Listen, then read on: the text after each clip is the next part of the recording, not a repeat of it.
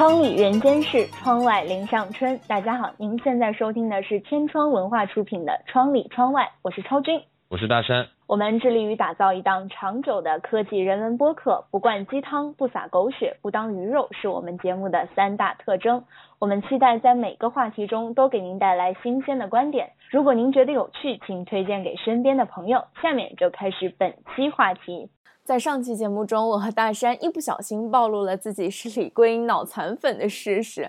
那在今天呢，我们还是要接着来聊聊李桂英以及她背后的故事。其实我刚刚开始听说这个故事的时候，脑子里第一个出现的人就是秋菊打官司里的秋菊。一方面是因为他们俩都是普通的农妇，没有接受过很好的教育，而且都是为了自己的丈夫一次一次的去找有关部门。另一方面就是说，其实他们俩虽然对于公正、公平有着非常执着的追求，但是他们要的又不是一等一的公平。为什么这么说呢？有两个小细节。在秋菊打官司里啊，秋菊在告官的时候，他说他是村长，可以踢人，但是踢人的时候不能往人家要命的地方踢。为什么会这么说呢？就是因为村长和她丈夫发生口角的时候啊，村长一怒之下踢了她丈夫的下体，导致她丈夫以后没有办法好好的干农活了。可见在秋菊的概念里啊，其实村长是有一定特权的。那回到。李桂英身上，她在采访中说，她曾经跟公安部门讲过，我再给你们半年的时间，如果你们再找不到的话，我就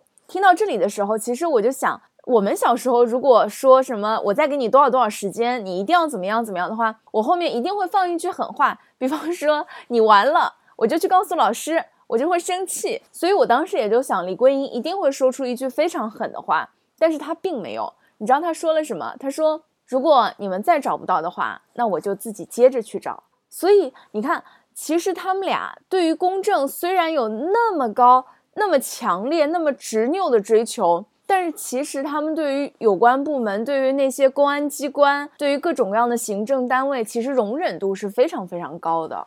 换过来就是用另外一个角度来讲，我觉得他们可能也是在维护社会的一个底线。出了人命官司，或者是就是像秋菊那样。秋菊打官司那个事情那样，就是踢了不该踢的地方。嗯，你你有关部门你可以就是拖延，但是你拖延十七年，这个实在太说不下去了。嗯，说明你根本就没有想解决这个案子，只有在媒体介入之后才想解决。所以他在某种程度上，他要求的是你不能突破一个底线。嗯，也可以说像李桂英这样的人呢，从这个角度来讲，他是某种程度上他是社会底线的一个维护者。嗯，但是其实你说拖十七年，国际上这种案子也还有吧？就是国家可能这这件事情几十年没有解决，但是有有一天我终将会把这个案件结掉。可是这十七年不应该是不作为的十七年，而是一直在等待时机的十七年的话，我觉得大家反而会容易接受一点。好像英国就有这样一个案子，它甚至是三十多年，是吧？对对，没错。我可以介绍一下这个案子给大家。这个是案，这个案子是上个月，二零一五年的十一月。刚刚结案，这是个什么事儿呢？一九八四年，在伦敦的利比亚大使馆外发生这个群众示威。当时呢，按照惯例呢，伦敦警方就派出了警察要维护秩序。但是没想到，当时的大使馆内部有人朝外乱开枪，结果呢，就造成了群众的受伤。更不幸的是，有一位普通的女警察中枪之后死亡了。之后呢，这个就伦敦警方就就震怒。就派出重兵包围大使馆，要求进入调查。但是因为那个当时你我们知道这个所有的外交人员都有豁免权嘛，外交豁免权，所以全体人员呢就明目张胆的在就是在这个伦敦警方的注视之下就撤离了，他们就没有没有任何的方法去进行真正进行调查。英国就为这个事儿跟利比亚翻脸了，就正式的就断交。然后呢，在二零一一年。这个已经是你像从一九八四年到二零一一年，这已经是案发之后第二十八年了。嗯，在这二十八年中间，英国警方一直没有放弃这个案子，他们一直在试图通过各种各样的方法，试图能够捉拿凶手。然后可能在中间还派出了零零七等等，这我们都不知道了。可能有派出特工什么的，但是这这我们都不知道。但是我们知道的是，在二零一一年，利比亚不是发生了革命嘛？卡扎菲政权被推翻。于是呢，英国警方立即派人前往利比亚去缉拿凶手，但是依然没有结果，因为当时可能时局很混乱，然后他们派出的人手不够，也没有捉到凶手。但是他们依然没有放弃，一直从二零一一年到二零一五年，又过了四年，在十一月，也就是上个月的十九号，英国呢正式的查到当年开枪的凶手，并予以逮捕，这个案子正式结了。然后这个是在英国的媒体上，就是又又是浓墨重彩的报道了这个事儿。就虽然我这那个怎么说呢，英国人平常的挺挺骄傲自大的，然后总给人一种莫名其妙的优越感吧。嗯。但是平心而论，如果说咱们国家也会为了一个普通人的死亡，万里追凶三十多年不放弃，不拿凶手誓不罢休，我觉得我也真心为我的国家感到自豪。其实我想这件事情是不是也是因为毕竟是一个国际性的事件，可能。这样的事情在很多人的注目之下呢，国人也会非常关注。我希望达到的不是说每一个普通人的事情会怎么样，而是每一个不为人知的案件都能够得到公正的处理。如果这件事情不被新闻媒体报道，不被所有的民众关注，他依然可以受到法律的保护，就是犯罪嫌疑人依然可以受到法律的制裁，这才是理想的公正的一个司法制度吧。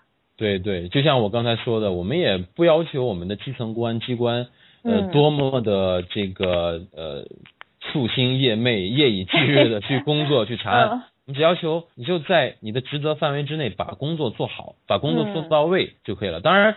在这里啊，我们必须声明，我跟超军都非常相信我们大多数的 警察都是，对，相呃相信大多数的警察都是就是非常敬业的。嗯。然后像呃李桂英的遭遇呢，毕竟还是少数，像这样的基层的公安机关这样的不作为，然后甚至有可能有内外勾结的事情，绝对是少数。但是从另外一个角度讲，即使是有少数，即使是只有一点点一小部分的这个这样的事情发生。它造成的损失，造成的社会影响都可能是非常恶劣的。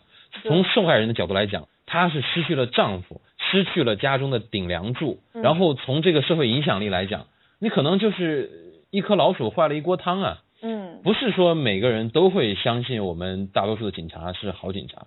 可能出现了一个这样的事情之后，大家就会怀疑整个警察系统是不是就很糟糕啊？然后所是不是所有的基层警察都不作为啊？等等。所以，我我觉得，真的是要在每一件事情上，还是要杜绝这样的事情发生，在每件事情上都能够克职尽守，这样才能够真正做到让我们普通老百姓都满意。我们大家对于警察、医生、老师这些职业都是有着非常非常尊敬的心理，甚至有问题找警察是一个普遍的社会共识。对于这几个职业，大家都是寄予了非常高的期望，甚至我们觉得在自己脆弱的时候，最应该依靠的就是这些人。所以，一旦有这一些人，其中的一些人不作为的话，那会让我们社会影响力。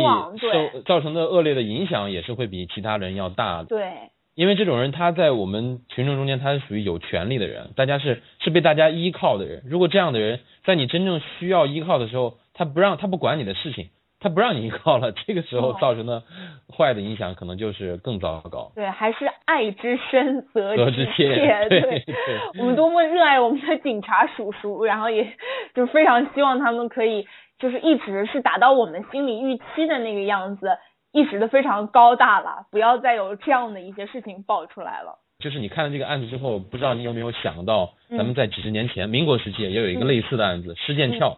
这个事情，这个案子不知道你原来读没读过他的故事啊？我差不多也知道一点，好像当时他是，就是他的父亲是被孙传芳斩首之后示众了，当时他觉得好像特别屈辱，所以几十年来他也是一直不断的去挖线索，要接近这个孙传芳，最后终于他假扮成居士的样子，靠近了当时礼佛的孙传芳，就是枪杀了他。对对，也是真是真是不容易，也是一个奇女子，跟我们这个李桂英一样。她是二十岁的时候，她父亲嗯，就是因为也是在军阀混战的时候被孙传芳呃给枭首示众。她这个整个过程还挺曲折的，因为毕竟当时还是弱女子，然后女性其实也没什么地位。然后呢，他首先是将复仇的希望呢寄托在他的哥哥，他堂兄身上。但是堂兄呃也像我们这个李桂英的邻居一样，就说哎呀，人都死了，算了吧。负能量。传播负能量，说你，而且孙传芳当时是大军阀呀，嗯这个呃呃这个直系的大军阀，然后呢，他堂兄说你就放弃吧，叫施剑翘就不服，他就怒而断绝了兄妹关系，就我就跟我跟你就从此就是天涯陌路人。然后之后是他他一个同乡呃来来找到施剑翘说愿意承担复仇的事儿，其实他是看上了施剑翘，然后施剑翘呢为了复仇就嫁给了这个人，但是呢结婚之后呢这个事儿呢就一直被丈夫一拖再拖。然后到了结婚的第七年，你看啊，又是第七年，七年之痒，但这个就已经已经不是痒了。第第七年，她最后一次质问丈夫说：“你究竟呃要不要替我的父亲报仇？”然后她丈夫又在推，然后施剑翘呢再一次的怒而断绝夫妻关系，就 带着两个孩子回了老家。这是这已经是第二次挫败了。再之后。石建翘的弟弟学成回国，他大他弟当时是军人，学成回国之后呢，也是看他姐姐很辛苦，然后发誓报仇。石建翘就阻止，说因为他是主要是希望他弟弟能够光耀门楣，像复仇这样的事情其实是。呃，在呃，在他看来是一个就是整个就是让你一辈子都毁了的一件事情。他觉得他就像这样的痛苦让我一个人承担，你就好好走你的阳关道。他就没有让他的弟弟复仇，他自己来把这个事情承担起来了。不久之后，他开始了进行漫长的准备，还挺不容易。他首先是通过做手术放开了他从小就裹着的小脚，这样呢就能够自由的行走。之后呢，开始练习枪法，练习了可能有一年多。学成之后。又开始到处打听孙传芳的下落。当时孙传芳已经就是那个寓居在天津，成了一个佛教居士。他知道他在天津之后，他也去了天津，也成为一名居士。然后又具体的打听到了孙传芳的样貌、行踪、口音。就是在这个一九三五年十一月十三日，有一个奖金日，奖金孙传芳在现场，在前排。施剑翘呢在后排，他就在后排之后，他就借借口说在后排太热了，他要到前排去。然后到前排之后，就经过孙传芳的身边，他掏出自己的手枪，连发数枪，孙传芳当场毙命。等于说在那一天，施剑翘就真正的复仇成功了。他当时也没走，他就就留在原处发传单，向周围的人解释这个事情。他写了一个告国人书来解释这个事情来龙去脉。他的父亲是怎么死的？他为什么要复仇？他这么十几年来是怎么怎么过来的？警察来了之后，他就自首，然后被逮捕，然后准备等待法庭的审判。之后在法庭上，他这个解释很有意思。他在解释为什么要复仇。他说，两军对战，如果是父亲死在两军阵前，他不会拿孙传芳当俘虏，因为在战争中间生死有命。嗯。但是孙传芳呢，他的父亲已经投降了，但是孙传芳依然残杀了这个俘虏。而且枭首示众，这才让他觉得必须要与孙传芳不共戴天。这个事儿在当时在整个社会引起了非常大的轰动，也是在很多的名人、全社会所有媒体都关注。他最后还是被特赦了。他之后这个过的生活也也挺挺不简单的。他在报仇之后呢，虽然也是一直是呃在诚心礼佛，但是同时还在积极参加抗战的募捐活动。做了很多很多的贡献。他在建国之后呢，还成了政协委员，这也是挺不容易的。不过跟我们这个李桂英的案件相比啊，你看施剑翘，我们这个新时代的 李李桂英同志还是比这个施剑翘要更更高明。施剑翘等于说用自己手刃仇人，李桂英呢还是有法律意识的。对，但是你看施剑翘，如果他当时告官的话，我不相信会有官员会真的去处理孙传芳。这倒也是对，所以你看，一旦有些案件它得不到司法部门公正的处理，其实它会让当事人走向极端。在天涯上可以看到很多帖子问，比方说我受到了身体受到了侵犯，那公安部门没有办法取证，没有办法给我一个公道，我想要去复仇，我怎么办？可不可以去怎么样去找杀手？怎么样去找打手？我想要去阉了那个渣男，是不是？你可以看到非常多这样的一些帖子。我建议，所以会会真的会有知识帖告诉他们一第一步怎么做，第二步怎么做吗？真的会有哎，我跟你讲，就是当时这个人，他是他只是问我要怎么办这样的，嗯，下面就有人说你要是你可以去找打手，然后 把他拉到山里去打一顿，但是别打死是吗？或者说什么你你就打他重要部位啊，因为他是这样对你的嘛，他老婆也没什么话好说，反而以后还可以帮他老婆杜绝后患什么什么，特别是所有人给他出主意，当然也会有人劝他说你不要走向极端，你要去看心理医生啊什么的。但是这件事情还是说明了，你要是没有办法从法律那边得到自己觉得公正的待遇的话，你你不管说是行为是不是正常啦，起码你的心理可能会走向偏激。对，嗯，这个我们在此还是要呼吁这些天涯网友多向我们的李桂英这个普通农妇学习。对对对，我们还是要有法律意识，我们要相信党，相信国家。但是我们回到李桂英这个普通的人，她跟丈夫结婚也没有特别久，可能是十几年吧。但是她用十七年想要报丈夫一个恩，想用十七年用这样一种决绝的方式去继续对她丈夫的爱。这个怎么说？概括起来也算是一个乡村爱情故事了，但是非常的感人。故事，赵四同学要跳出来了。就是这个，我觉得，而且其中也还有挺多细节的。对你像他们这个夫妻之间这种恩情，他这个就李桂英对她丈夫这种报恩的心态啊，现在真的是还嗯挺少见的，但也是应该就大力的去宣传和弘扬的。别的不说吧，我们先不把话说这么大。就是我觉得他读到他这个有时候采访说的这些话呀，我就真的是特别特别的感动，很朴实，但是又很动人。我来给听众们念一念吧。嗯，他说有一次我出去去拿货款呃，因为他们家是是有机床做钉子嘛，然后他去外地去拿货款，我走了二十多里路，当时满天都是大雪，我的鞋全都湿了。我回到村口的时候，我突然想起，如果丈夫还活着。他会在村口等我，想到这里，我躺倒在雪地里大哭起来，真的是不容易。听到就看到这句话，我觉得真的是不容易。这也是他整个的时候那段那段日子的一个一个缩写吧。还有还有一段也是很能体现他这个心态。他说，好多人劝我，人都死了，还干嘛这么折腾？好好过日子不行吗？我过不去。丈夫活着的时候对我很好，他很辛苦，天天去砖厂拉砖，挣几个钱，回来就把所有的钱给我。就因为他信得过我，我为了他信得过我，也要坚持下去，为他报仇。哎呀，我看到这儿的时候，真的是眼眶都已经湿润了。看到这里的时候，她用丈夫和她过去这么多年，可能已经隔了这么久远的。一些美好的片段，就用这些片刻的美好和片刻的记忆支撑了她这十七年。嗯，所以李桂英是就是对于她丈夫是有多么深的感情。等到我们再回过头去看这样的一对恩爱夫妻，他们因为那样一件事情，然后天人永隔，真的是让人非常唏嘘。对，你要说他们中间多深的爱呢？我觉得要看怎么看。就是说，他们其实中间相处的时候，也就是一些普通的事儿，普通农家一些普通的事情，平很平凡、很琐碎的事情。但是呢，呃，就李桂英这个人，我觉得他真是，他虽然没受过什么太多的教育，但是这个人真是懂得大道理。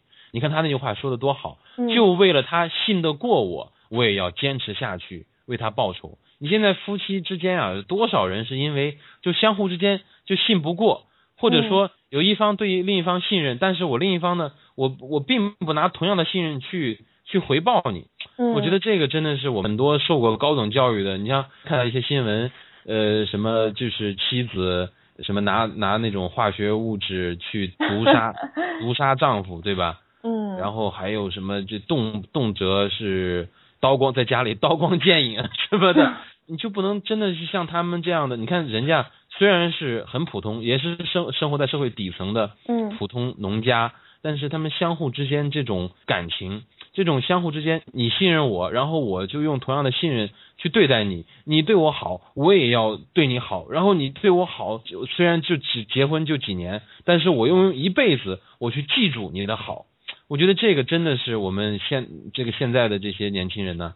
包括咱们都都要向深明事理、深明大义的这个这个女人要好好学习。她其实是要向丈夫报恩。其实你我们看了这么多采访稿，真的她丈夫觉得在我们的概念里可以算是恩德的事情。你说到底是什么呢？其实就是很很简单的信任。对，我就觉得你可以把人家对你的信任当成是一件需要去报答。